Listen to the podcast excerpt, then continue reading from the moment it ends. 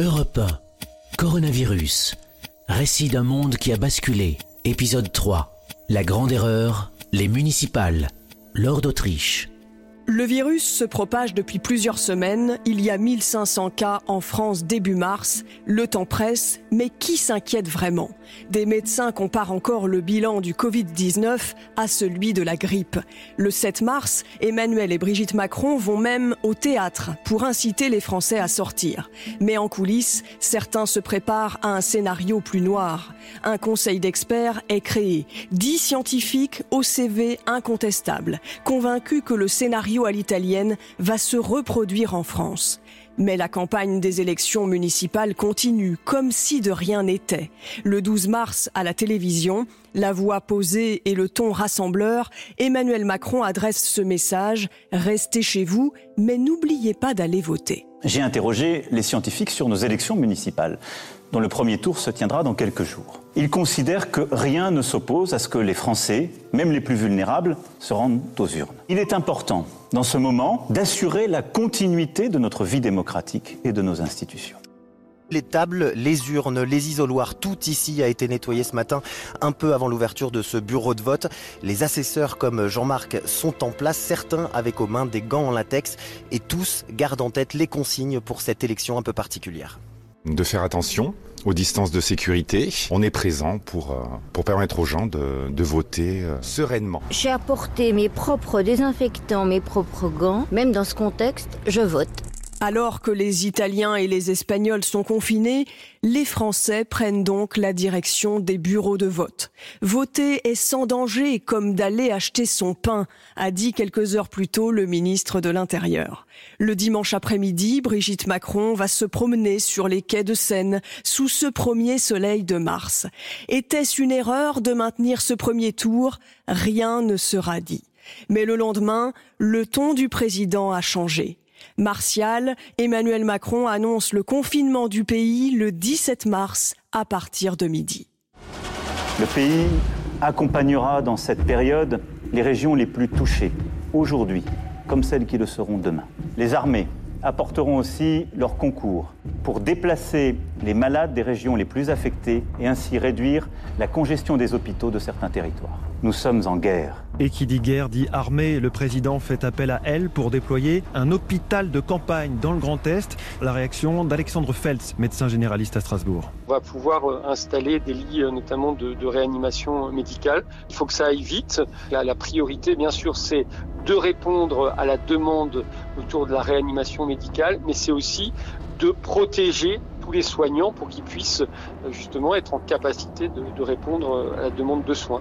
Une chose est sûre, la légèreté des premiers temps s'est dissipée d'un coup. 6600 cas confirmés, 150 décès liés au coronavirus en France. Une course contre la montre commence.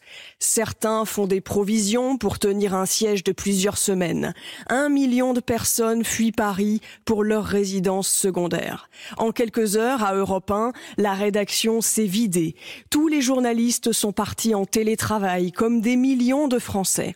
Dès le mardi 17 mars, Mathieu Béliard présente la depuis son garage en Normandie. Je dois dire que je suis assez surpris de pouvoir techniquement présenter la matinale Europe 1 depuis mon garage. Vous avez la parole, vous le savez, le hashtag radio ouverte, le monde se ferme, mais la radio reste ouverte et nous sommes chez vous pour vous accompagner.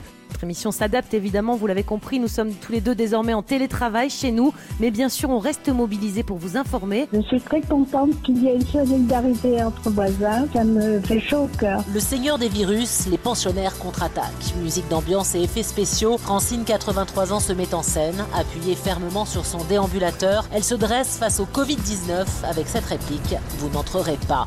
Je pense aux autres qui sont seuls et les personnes âgées surtout. Moi j'ai la chance d'être en maison de retraite et de ne pas rester seul. Et un rituel se met en place. Applaudir les soignants chaque soir à 20h à sa fenêtre. Ouais, plus fort encore, un peu partout en France, regardez. Regardez, ils sont là.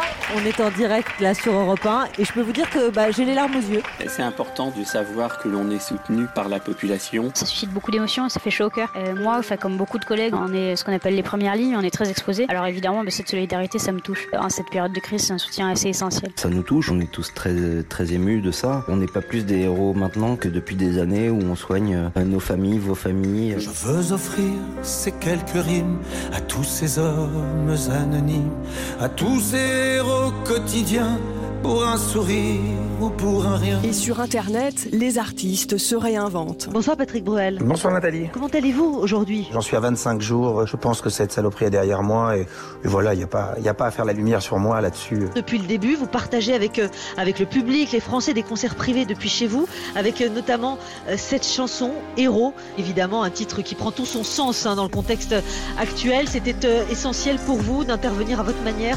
Je crois que nous sommes dans, un, dans une immense symphonie, que tout le monde a une partition à jouer. Il y a ceux qui jouent leur partition sur le terrain, euh, il y a ceux qui jouent leur partition en restant chez eux et, et en restant chez eux en se confinant, participent aussi de l'effort collectif. Nous sommes en direct avec le rappeur Booba, en direct de chez lui, confiné à Miami. Bonjour Booba. Salut Mathieu. Vous avez publié un reportage sur Instagram avec euh, plusieurs invités, simplement pour les auditeurs qui l'auraient manqué.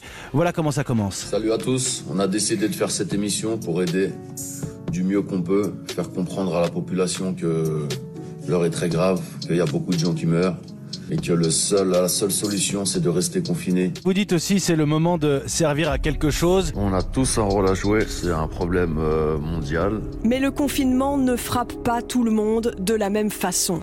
Très vite, les disparités sociales apparaissent.